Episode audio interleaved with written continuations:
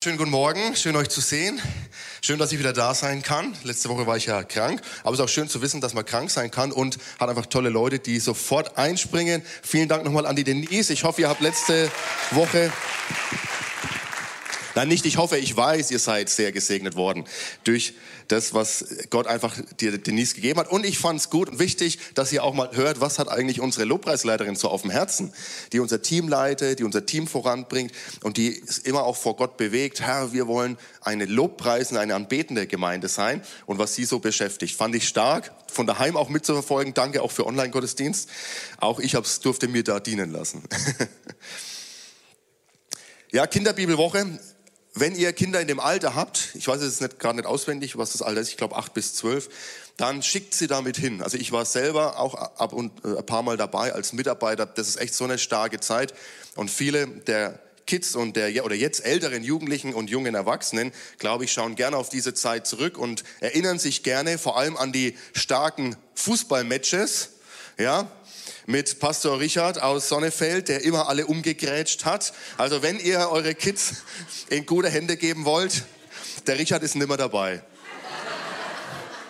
Aber Fußball spielen sie bestimmt immer noch. Nein, im Ernst, also es ist echt so eine starke Zeit, es ist so eine auch für die, für die Kinder einfach ein Fundament zu legen, Erinnerungen zu schaffen, äh, Begegnungen zu schaffen und Momente zu schaffen, wo sie Jesus begegnen und wo sie ihr ganzes Leben letztlich davon zehren können und zurückschauen dürfen und sagen können, boah, da bin ich echt Jesus begegnet.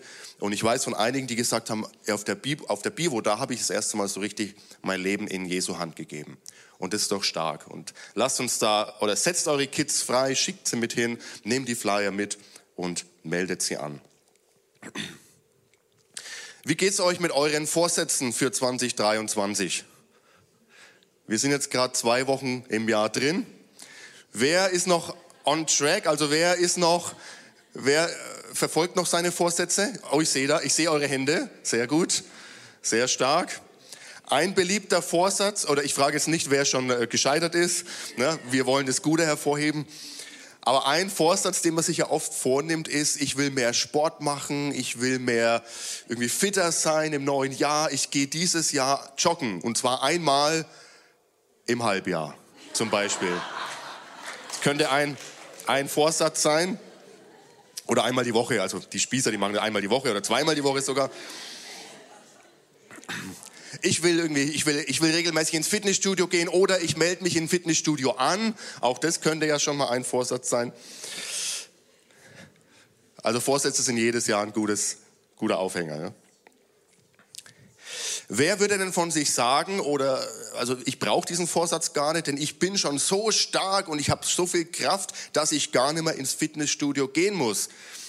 Und was meint ihr denn, wie viel, wie viel Prozent deines Körpergewichts kannst du tragen? Also beispielsweise, wenn du 100 Kilogramm wiegst, wie, viel, wie viele Kilogramm kannst du tragen?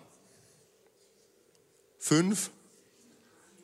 10, 20 Prozent, 30, 40.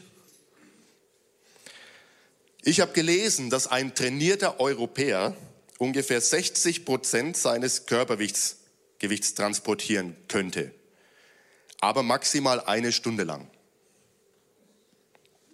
Eine Stunde ist schon lang. Ne? Aber wisst ihr, wer noch viel mehr transportieren kann? Wenn ihr einen Trip, Trip zum Mount Everest plant und ihr wollt den Mount Everest hoch, dann schafft ihr das nicht alleine, sondern ihr braucht Leute, die euch euer ganzes Gepäck hochtragen, die auf diese Zwischencamps alles hochtragen. Das ne? sind äh, Sherpas, hat man gesagt, oder, ähm, oder eben äh, Träger. Und die tragen alles Mögliche da hoch auf diese Zwischencamps. Und nicht nur ein bisschen Kleidung. Die tragen da Bauelemente hoch, die tragen Dosenbier hoch, Holzwände, Toilettensitze, Kühlschränke und viele, für viele ist es ihr Beruf. Und was meint ihr, was die tragen können? Man geht davon aus, dass so ein Träger, so ein Sherpa zum Teil bis zum anderthalbfachen seines eigenen Körpergewichts tragen kann. Das ist krass, ja? das anderthalbfache des eigenen Körpergewichts. Das sind so richtige Lastenträger. Die können echt was schleppen, die können echt was auf den Berg bringen. Und ich glaube, viele von uns sind auch so Lastenträger geworden. Ich glaube, viele von uns tragen ganz schöne Lasten mit sich rum. Ich habe diese, die Predigten für die nächsten Wochen habe ich genannt, lebe leichter. Ich glaube, viele tragen viel zu viel Gewicht, vielleicht sogar mehr als das anderthalbfache, jetzt nicht an physischem Gewicht auf dem Rücken, aber tragen so viel mit sich rum, was Jesus eigentlich schon längst dir abnehmen wollte. Aber wir schleppen es immer wieder von Jahr zu Jahr durch. Jetzt bräuchte ich mal die, die Säcke da hinten, die ich da abgelegt habe. Ich habe Freiwillige benannt, die die vorbringen dürfen.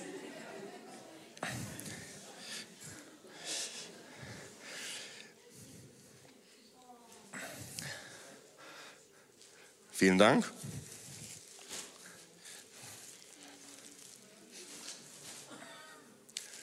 Das sind Männer mit ihren Kindern. Das, ist, das sind moderne Männer. Das sind moderne Männer, die tragen die Last und noch die Kinder. So ist. Also jetzt brauche ich mal einen Freiwilligen, ich, ohne dass ich ihn benennen muss. Sando, ähm, jetzt, ich, du sitzt so gerade, so vor mir. Sando, komm doch mal vor. Stell dich doch mal dahin und streck mal deine Hände gerade aus geradeaus. Also stell dir mal vor, ich habe ja gesagt, ich glaube, wir sind auch so richtige Lastenträger, wie so ein Scherper, wie so ein Lastenträger, der das Gewicht ja, von, von unten vom Tal bis in die Bergstation trägt. Und was tragen wir nicht alles mit uns rum? Schauen wir mal, was wir hier haben. Sorge zum Beispiel. Wer von euch trägt Sorge mit sich rum? Also, Sorge.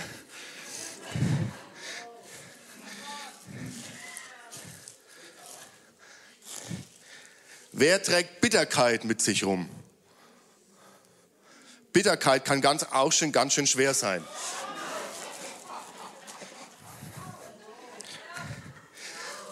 Manche, manche tragen ihre ganze Sündenlast mit sich rum. Obwohl sie Jesus schon längst für dich getragen hat, hast du sie ihm noch nie gegeben. Geht's noch? Der Sando ist Schreiner, da geht es, geht. musst ein wenig ausbalancieren. Und manche tragen eine ganz schöne Wut in sich rum. Und, wie, wie fühlt sich so? Geht's noch? Wenn ich, die, wenn ich die jetzt noch hier drauf mache, dann wird es schon schwer, oder? Wie lange könntest du das jetzt tragen? Okay, kannst fallen lassen. Danke für den Sando.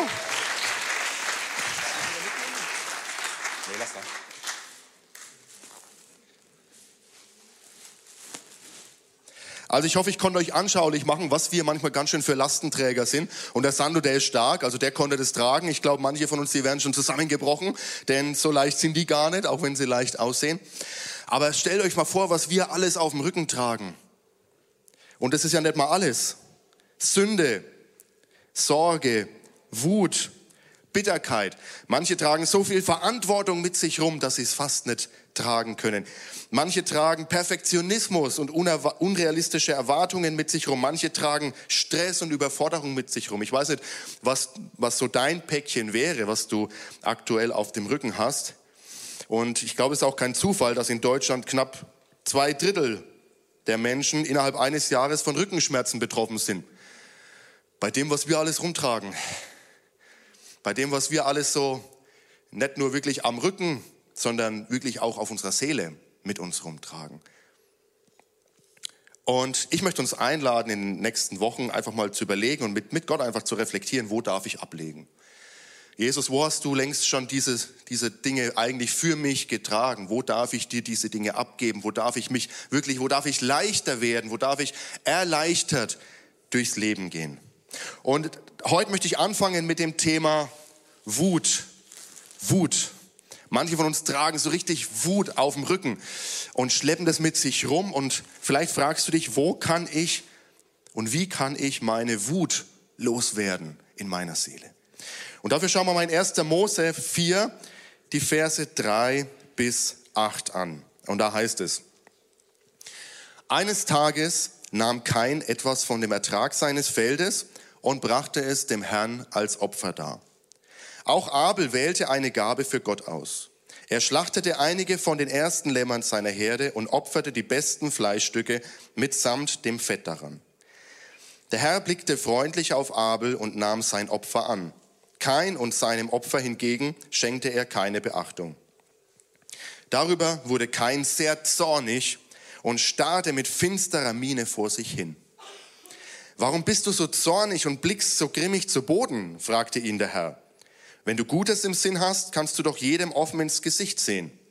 Wenn du jedoch Böses planst, dann lauert die Sünde schon vor deiner Tür. Sie will dich zu Fall bringen. Du aber beherrsche sie. Kain forderte seinen Bruder auf, komm, wir gehen zusammen aufs Feld. Als sie dort ankamen, fiel er über Abel her und schlug ihn tot. Wir beten noch. Herr Jesus, wir danken dir für dein Wort und wir möchten unser Herz öffnen für dich, Herr. Hilf uns, durch dein Wort heute besser zu verstehen, was du für uns schon längst getragen hast. Herr, du hast unsere Wut getragen. Wir wollen dir unsere Wut bringen. Herr, sprich durch dieses Wort heute zu uns. Alle Ehre sei dir, Jesus. Wir leben von deinem Wort. Amen. Vor ein paar Jahren, ist krass, dass es schon über drei Jahre her ist, durften äh, Lena und ich ja eine, einige Zeit in Australien an der Bibelschule verbringen. Und um dies mit zu finanzieren, haben wir in einem Restaurant gearbeitet. Und ich erzähle mal kurz eine Situation von einem Freitagabend. Ich habe meistens Montag, Freitag, Samstag gearbeitet, manchmal noch Sonntag, Mittag. Und es war folgendes. Ich war gerade unterwegs, ich war vom, der Chef hat mich beauftragt, ich war für das eine Restaurant zuständig, so eine Art Manager. Und er hatte aber drei Restaurants und an dem Abend war der Chef nicht da, also war ich für zwei Restaurants zuständig und bin mit dem Auto rumgefahren, habe an beiden Restaurants geschaut, ob alles okay ist, habe äh, Lieferungen gemacht, habe Essen ausgeliefert. Und normalerweise haben wir um fünf aufgesperrt, um sechs, halb sechs, sechs ging so los, dass die Gäste kamen und dass das Haus voll wurde. Und ja, genauso um fünf, wo wir eigentlich das Arbeiten anfangen, ruft eine Mitarbeiterin an und sagt krankheitsbedingt ab, sie kann heute nicht kommen. Das bedeutete, in dem einen Restaurant, in dem wir hauptsächlich waren, auch die Lena, waren auf einmal nur zwei Bedienungen da. Aber es war Freitagabend und das Restaurant hat sich schnell, sehr schnell gefüllt und kaum hast du geschaut, war das Restaurant voll. Und eine Person hat gefehlt, ich war unterwegs, ich musste Lieferungen machen und auf einmal war Stress da. Ja, ihr könnt euch vorstellen, auf einmal war so richtig Druck. Was machen wir jetzt? Wie können wir das bewältigen? Und wir haben irgendwie den Abend rumgebracht, wir haben es irgendwie geschafft. Aber am Abend, als die Gäste weg waren, wir aufgeräumt haben, äh, kam es dann zu einer recht unschönen Situation. Der Koch kam raus, hat gefragt, was ist denn da los? Und es geht doch nicht, wie kann die absagen? Und ihr müsst doch da, euch drum kümmern. Und wie gesagt, ich war ja verantwortlich als, als Manager. Und ist mich ein bisschen angegangen und ich habe das kurz in mich reinge, einfach reinfressen lassen. Und auf einmal ist es aus mir rausgebrochen. Ja, wer mich kennt, der fragt sich jetzt, wie sieht es aus? Aber es ist so richtig, ich bin richtig explodiert. Und ich habe diesen Koch verbal angegangen. Ich habe Dinge gesagt, die ich nie auf Englisch sagen wollte. Nein, also im Ernst, im Ernst. Ich habe echt Dinge gesagt, die ich nie sagen wollte auf Englisch. Kennt ihr so Leute, die nur Stimmwörter auf in neuen Sprachen lernen? Ich finde es schade. Es gibt Leute, die können nur Schimpfwörter in anderen Sprachen sprechen. Ich lerne immer lieber, hey, wie geht's oder irgendwas Nettes. Aber in dem Moment ist alles aus mir raus irgendwie. Alles, was sich an diesem Abend aufgestaut hat, ist in diesem Moment rausgeplatzt. Und der Druck hat sich voll entladen. Ich habe mich da so schlecht gefühlt und du kennst vielleicht auch diese Gedanken. Du bist doch Christ, du bist ja in der Bibelschule. Wie kannst du sowas, wie kann sowas passieren? Wie kannst du solche Dinge sagen? Was sollen die jetzt über dich denken? Du willst ihnen was über Jesus erzählen und dann explodierst du so. Also ich glaube, ich, ich glaube, ich, ihr wisst, wovon ich spreche. Wir haben uns am Ende entschuldigt. Es äh, war dann auch wieder okay. Es ist zwar nicht mehr so geworden, wie es vorher war, die Beziehung zwischen dem Koch und mir. Also wir haben uns eigentlich ganz gut verstanden. Aber dieser Abend, der hat irgendwas in dieser Beziehung zerstört. Und das hat mir gezeigt, und auch wenn ich äh, an diese Bibelstelle denke, Wut und Zorn und Ärger können richtige Kräfte in uns freisetzen.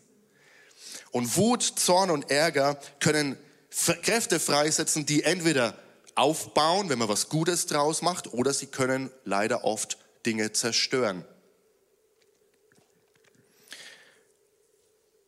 Was macht dich wütend? Was regt dich so richtig auf? Was bringt dich auf die Palme? Vielleicht, wenn dir jemand den Parkplatz stiehlt, kurz bevor du reinfahren wolltest.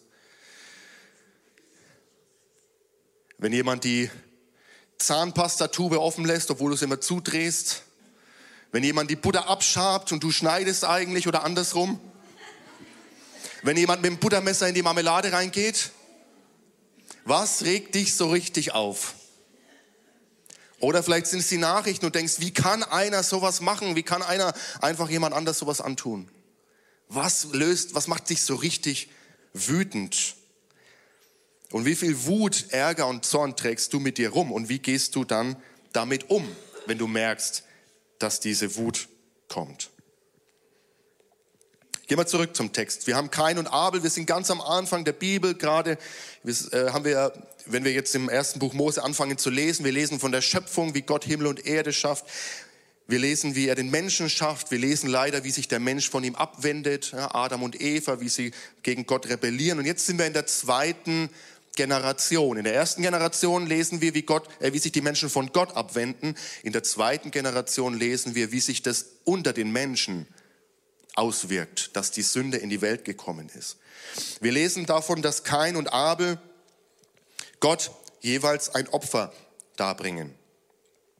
Und da heißt es im Vers 3, eines Tages nahm Kain etwas, und dieses Wort etwas ist wichtig, von dem Ertrag seines Feldes und brachte es dem Herrn als Opfer dar. Vers 4, auch Abel wählte eine Gabe für Gott aus er schlachtete einige von den ersten Lämmern seiner Herde und opferte die besten Fleischstücke mitsamt dem Fett daran. Zwei Opfer, die sehr verschieden sind.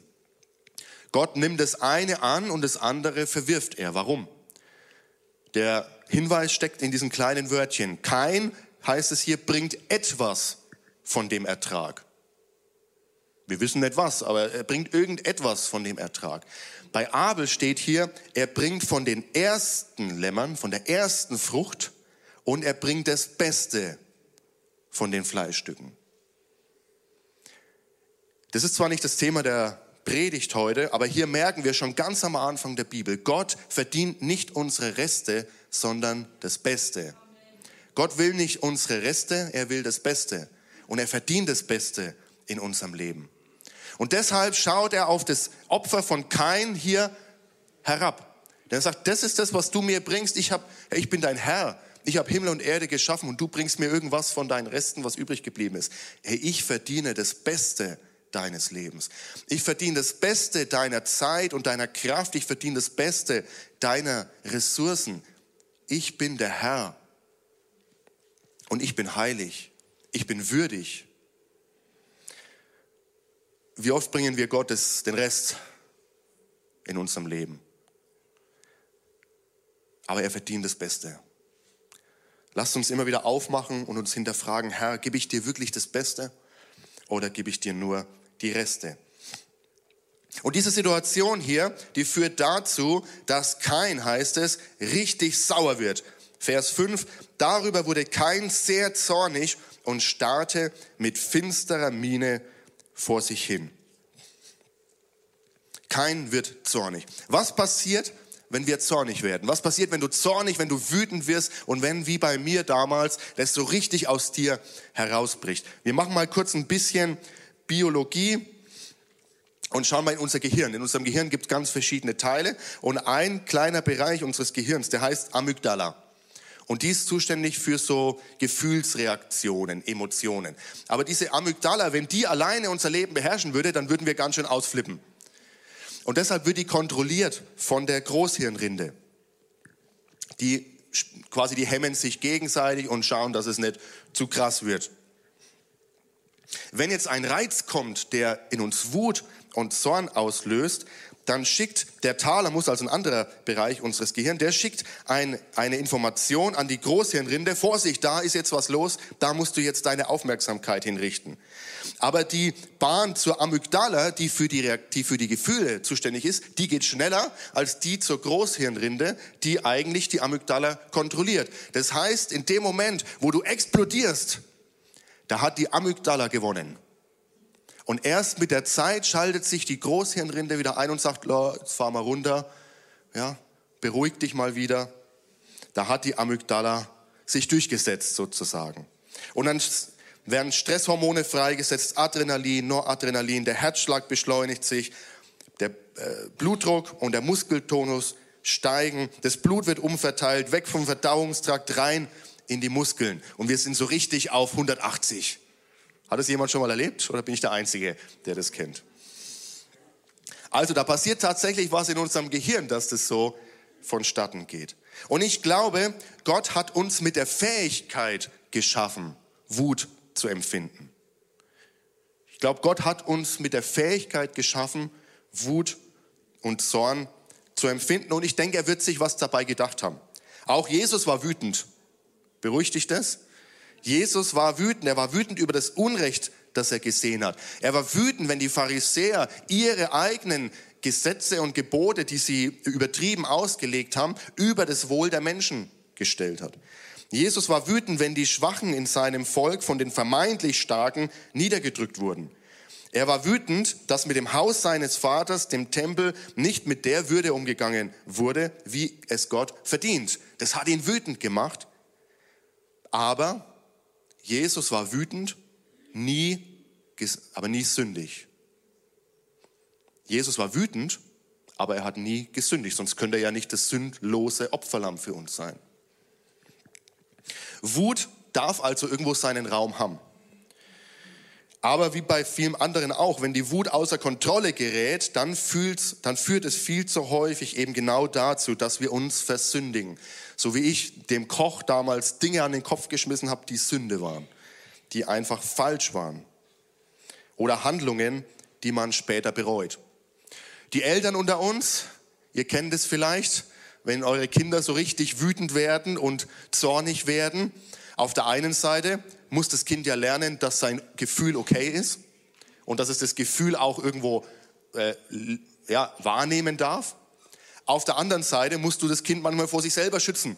Ja, wenn es sich mit dem Kopf eben an die Schranktür haut oder wenn es sich auf den Boden schmeißt oder sonstiges oder jemand anders noch verletzen will. Das heißt, man muss immer irgendwie schauen, wo kann ich den, die Balance finden, wo kann ich den Ausgleich finden zwischen dieser Wut, die Gott in uns hineingelegt hat oder die Fähigkeit dazu in uns hineingelegt hat, dem Raum zu geben, ohne zu sehr in das Extreme abzurutschen und sich selbst oder andere zu gefährden oder für uns Erwachsene eben in Sünde hineinzukommen.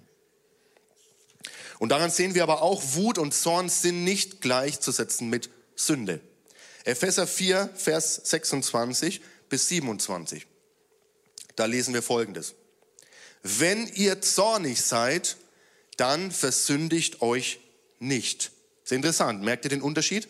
Wenn ihr zornig seid, dann versündigt euch nicht. Das heißt, Zorn ist noch nicht die Sünde, sondern Sünde, äh, Zorn kann ein Weg sein, ein Katapult, der uns hineinschmeißt in Sünde. Aber der Zorn selber, die Wut ist noch nicht die Sünde. Wenn ihr zornig seid, dann versündigt euch nicht. Legt euren Zorn ab, bevor die Sonne untergeht. Gebt dem Teufel keinen Raum in eurem Leben. Die Wut, der Zorn ist nicht die Sünde, aber das, das Kultivieren von Zorn und das Ausleben dann von Zorn, das ist das, wo es Sünde wird. Und Paulus macht hier deutlich, legt euren Zorn ab, bevor die Sonne untergeht. Ein Vers, den viele kennen. Warum gerade bevor die Sonne untergeht? Nach jüdischem Verständnis beginnt der Tag nicht wie bei uns, wenn die Sonne aufgeht, sondern wenn die Sonne untergeht. Der Sabbat zum Beispiel, Schabbat, beginnt am Freitagabend. Also wenn Freitag die Sonne untergeht, beginnt der Schabbat. Paulus sagt hier also so viel wie, nimm deine, Sor nimm deine Wut, nimm deinen Zorn nicht mit in den neuen Tag. Das ist das, was wir da mitnehmen sollen. Nimm deine Wut nicht mit in den neuen Tag. Nimm deine Wut, deinen Zorn nicht mit ins neue Jahr, das wir gerade begonnen haben. Und gebt dem Teufel keinen Raum. Gebt dem Teufel keinen Raum in eurem Leben. Der Teufel soll kein Anrecht an uns haben, oder? Jesus hat alles dafür getan, dass wir ihn rauskicken können aus unserem Leben. Aber Wut und Zorn kann eine Möglichkeit sein, dass wir sagen, ach, komm doch wieder rein, nimm doch wieder Platz, nimm dir einen Raum in meinem Lebenshaus. Hier darfst du dich ausbreiten, hier darfst du bleiben.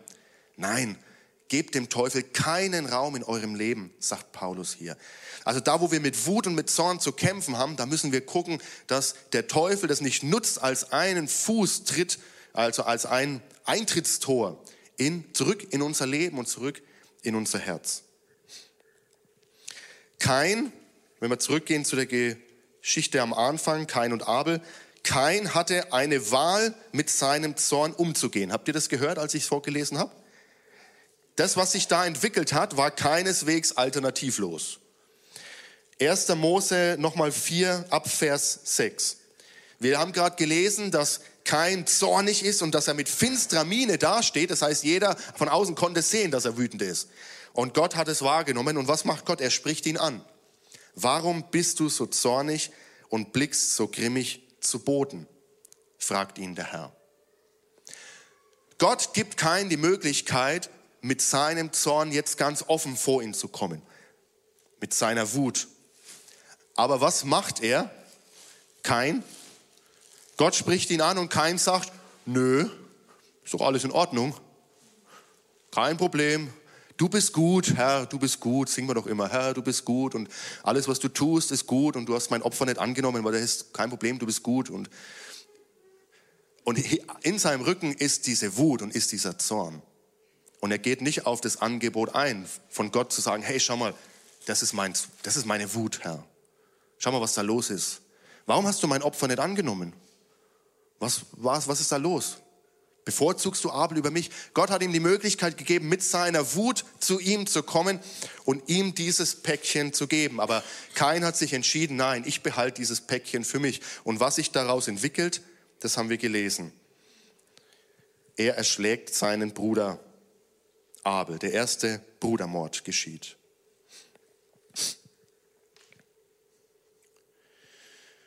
Das ist genau das. Sie hat Zorn der ausgelebt wird und Zorn, der zu viel Raum in unserem Herzen bekommt, der wird zur Sünde. Und Sünde ist immer zerstörerisch. Und hier zeigt sich das im Extremen, dass nämlich kein Abel aus Wut erschlägt. Quasi der, der Höhepunkt dieses, dieses, dieser Wut und dieser Zerstörungskraft zeigt sich hier zwischen Kain und Abel.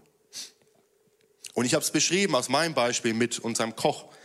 Ich hatte das Gefühl, unsere Beziehungen waren immer dasselbe. Es war immer dieselbe Leichtigkeit, es war immer dasselbe Vertrauen wie vorher. Da ist was zerstört. Vielleicht hast du auch in deinem Leben schon mal erlebt, dass ein Wutausbruch oder das Zorn dazu geführt haben, dass Vertrauen zu dem Partner vielleicht, zu einem Freund zerstört wurden oder dass durch einen Wutausbruch das Vertrauen zu den Kindern zerstört, beeinträchtigt wurde. Vielleicht hast du sogar durch einen Wutausbruch deinen Job verloren. Und wenn wir diese Wut in uns kultivieren und ihr immer wieder Raum geben und das quasi in unserem Herzen festhalten, ja, so wie kein das gemacht hat, und immer Jahr für Jahr mit uns rumtreten, das quasi chronisch wird, dann kann das sogar auf deine Gesundheit sich niederschlagen, wenn du das immer wieder mit dir selber ausmachen willst und herumträgst. Und so ist meine Frage also, wohin mit dieser Wut? Wohin mit diesem Zorn? Was können wir damit machen, ohne zu sündigen? Denn in Sprüche 29, Vers 11, da heißt es, und ich muss mal bei euch lesen, weil ich habe eine andere Übersetzung, nur ein, Dummkopf, nur ein Dummkopf lässt seinem Zorn freien Lauf. Ein Verständiger hält seinen Unmut zurück. Und Sprüche 14, Vers 29. Wer seine Gefühle beherrscht, hat Verstand. Der Jähzornige stellt nur seine Unvernunft zur Schau. In der Neu Neues Leben Übersetzung heißt es, wer seinen Zorn zügelt, besitzt viel Verstand. Wer aber jähzornig ist, begeht große Dummheiten. Es gibt verschiedene Möglichkeiten, mit Wut umzugehen. Eine ist Sport machen, habe ich gelesen. Ja, Sport machen, diese, diese Stresshormone abbauen auf natürliche Weise, mit Leuten sprechen, mit Familie sprechen, mit Freunden sprechen. Wenn es zu extrem ist und wenn du merkst, Wut ist was, was ständig in mir köchelt und ich krieg das nicht los, dann kann auch therapeutische Hilfe helfen. Aber es gibt auch noch andere drei Möglichkeiten oder drei Schritte, die ich uns heute mitgeben möchte. Und das eine ist, dass wir auf die Einladung von Gott eingehen, die, die kein ausgeschlagen hat, nämlich wenn Gott dich fragt, hey, warum bist du so zornig? auf sein Gesprächsangebot einzugehen und unsere Wut vor Gott hinzubringen. Ich finde, man kann es immer ganz gut deutlich machen hier mit dem Kreuz, denn am Kreuz hat Jesus unsere Schuld, unsere Sünde getragen. Und ich darf diese Wut nehmen und ich darf sie vor seinem Kreuz abladen, wo sie hingehört. Ich lese uns mal zwei Bibelstellen vor, von denen du wahrscheinlich nicht erwartet hättest, dass sie so in der Bibel stehen. Psalm 137, 8 bis 9. Ich werde es nur vorlesen, ihr werdet es nicht sehen. Du Stadt Babylon, die du einst verwüstet sein wirst. Wohl dem, der einmal vergelten wird, was du uns angetan hast. Wohl dem, der deine Kinder packt und sie am Felsen zerschmettert. Steht in der Bibel. Psalm 58, Vers 7. Gott bricht diesen Leuten die Zähne aus. Herr, zerschlage diesen reißenden Löwen das Gebiss. Ist krass, oder? Hast du die Verse schon mal gelesen? Wir müssen es etwas einordnen, damit wir jetzt nicht mit einer falschen Vorstellung heute nach Hause gehen. Erstmal müssen wir die Textsorte beachten. Das sind die Psalmen. Die Psalmen sind Gebete von Menschen zu Gott.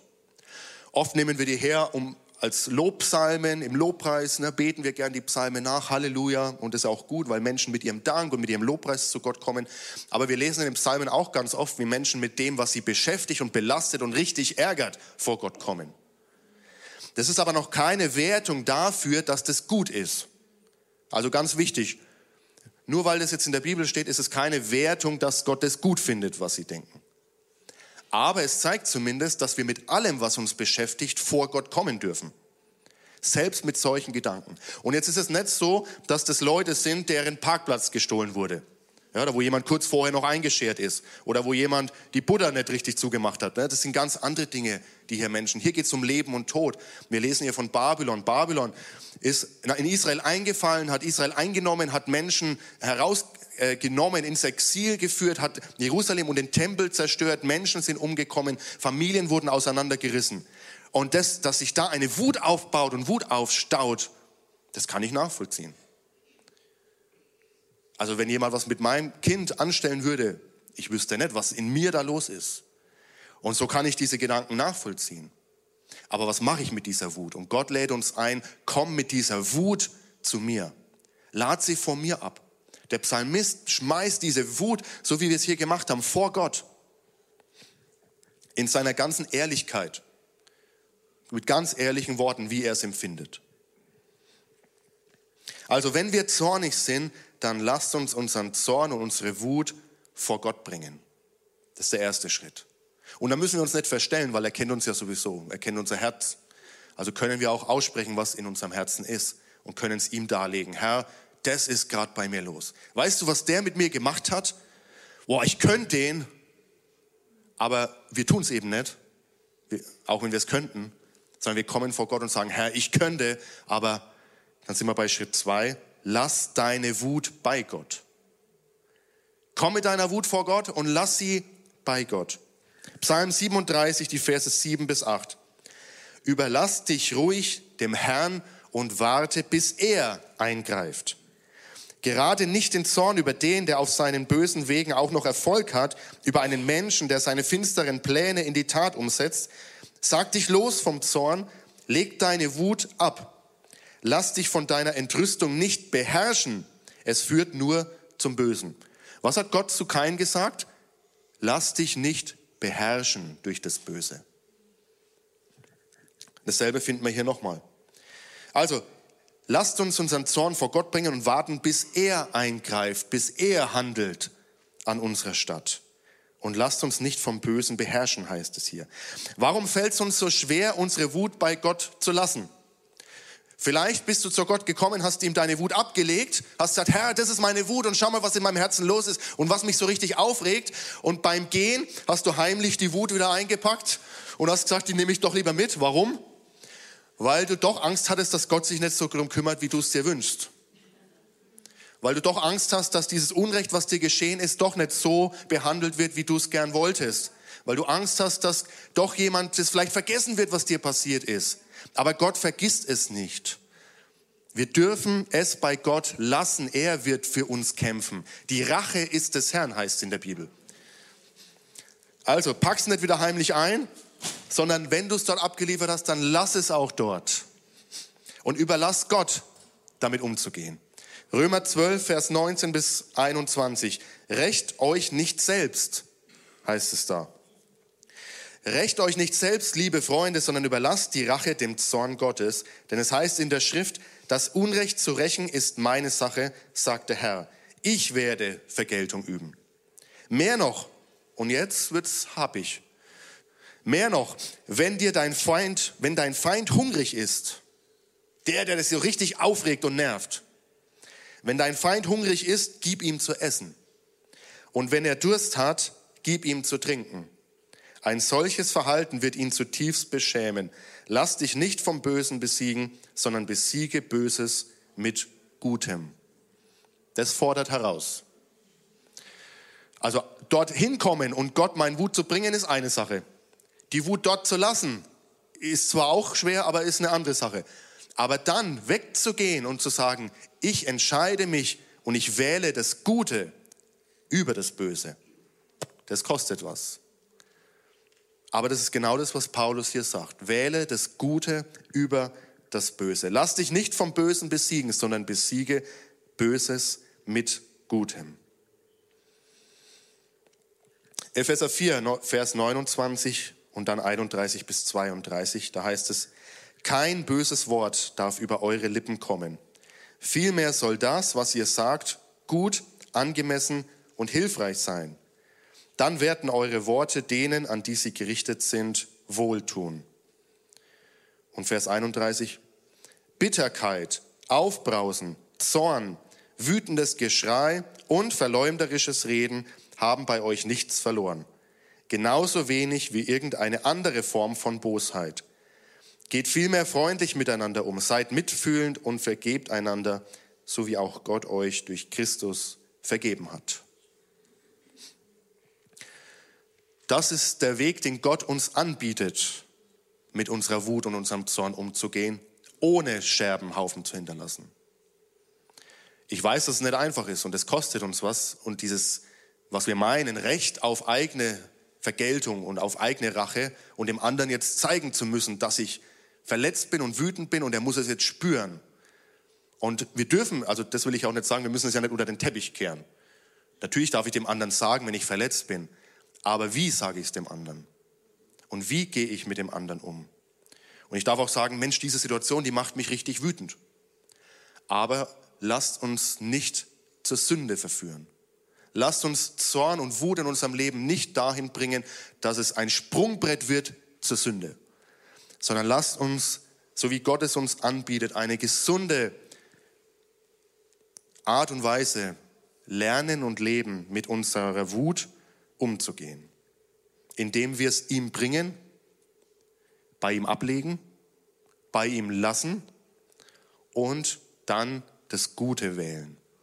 Freundliche Worte, mitfühlend miteinander umgehen und das, indem wir einander vergeben, so wie Gott uns durch Christus vergeben hat. Amen. Lasst uns gemeinsam aufstehen.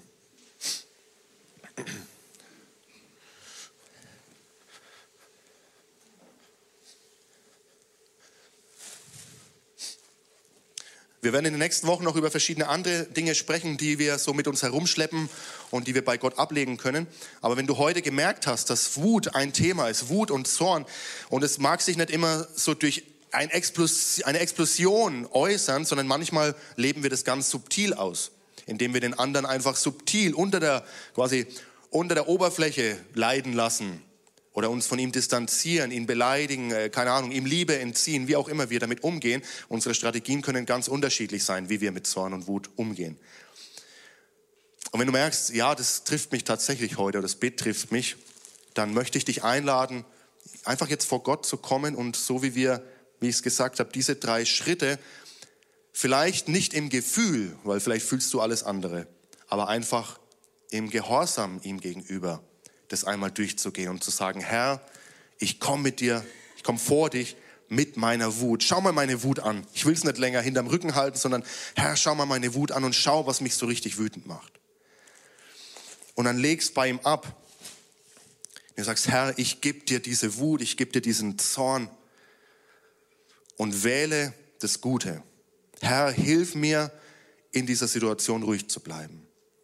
Herr, hilf mir, mit Freundlichkeit zu reagieren, wo mir Böses widerfährt. Herr, hilf mir mit deiner Kraft zu vergeben, wo ich alles andere als vergeben will. Hilf mir, das Gute zu wählen. Lass uns kurz einen Moment nehmen, wo du deine eigenen Worte einfach vor Gott wählen kannst.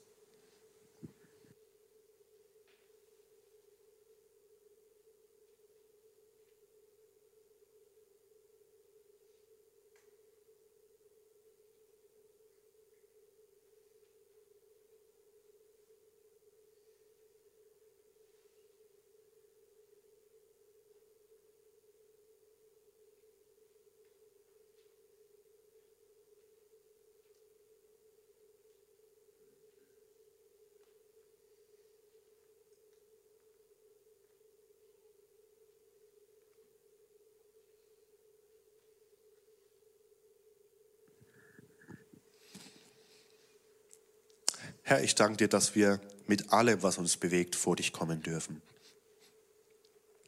Ich danke dir, dass wir uns nicht vorstellen müssen vor dir, sondern dass du uns ernst nimmst, mit, auch mit unseren Gefühlen, mit dem, was uns bewegt, was uns ärgert, was uns wütend macht. Und du lädst uns ein, es vor dich zu bringen. Und das wollen wir tun, Herr. Hilf uns, es immer wieder vor dir abzugeben und bei dir abzugeben. Hilf uns, unser Recht auf Rache und Vergeltung bei dir abzugeben. Jesus, du bist es, der handelt. Du bist es, der uns Recht verschafft. Wir vertrauen uns ganz neu dir an. Und wir wollen wirklich leichter leben, indem wir Wut und Zorn aus unserem Leben ablegen. Dieses Gewicht, was auf unserem Rücken liegt, was unsere Seele belastet, was unsere Beziehungen belastet, wir wollen es ablegen bei dir. Wir lassen dieses Gewicht bei dir. Denn du bist ein großer Gott, du kannst es locker tragen. Aber wir müssen es nicht mehr tragen. Jesus, wir ehren dich, wir preisen dich. Danke, Herr. Und so lasst uns ihn nochmal einfach preisen und anbeten, denn er ist gut. Amen.